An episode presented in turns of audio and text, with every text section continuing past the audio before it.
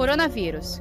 Cuidados especiais com idosos. A Prefeitura do Rio quer fazer o seguinte: quer pegar as pessoas idosas, mas que tenham problemas já de asma, de bronquite, de câncer, tuberculose, que não tenham sintomas e que possam se tratar sozinhas, se cuidar sozinhas e levar para hotéis. O senhor acha que isso é viável e se isso funciona? Bom, é, eu acho que esse é o momento de buscar soluções criativas. Não é? E a gente não vai poder se espelhar nas experiências europeias, porque a composição da população é muito diferente da nossa. A doença até agora, Márcio, esteve aqui no nosso país, basicamente, é, naqueles indivíduos de melhor condição socioeconômica, que são os que inicialmente contraíram a infecção. Viajando. Chegando da Europa, dos Estados Unidos, etc.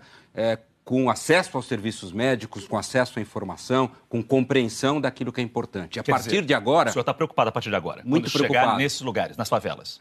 Chegou, né? Então, a partir de agora, a doença, ela, em locais como Rio de Janeiro e São Paulo, nós sabemos que há já transmissão nessas comunidades.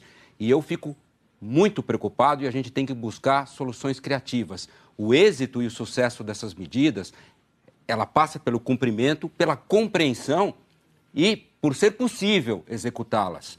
E essas, esses três pilares a gente vai ter muita dificuldade em encontrar nas porções mais carentes do nosso país, particularmente nas metrópoles, como São Paulo e Rio de Janeiro. Então, soluções criativas nesse momento são muito bem-vindas. O brasileiro, ele é expert em soluções criativas e a gente espera que, ah, vamos dizer, os órgãos de saúde pública, os governos estejam muito atentos a isso né, e disponibilizem ferramentas que permitam, vamos dizer, a gente minimizar o impacto da infecção que a partir de agora a gente espera seja ah, verificado nessas comunidades. E mesmo que as empresas, quer dizer, os hotéis no Rio de Janeiro, eles estão vazios nesse momento. Então, que abram suas portas realmente e ofereçam Por exemplo, prefeitura. essa é uma ótima Está faltando UTI, vai, pode vir a faltar UTI. Ah, o Ministério da Saúde ontem disse que recebeu de duas empresas 500 leitos de UTI. É nisso, é na ajuda da iniciativa privada Perfeito. que a gente pode minimizar os impactos disso. Saiba mais em g1.com.br barra coronavírus.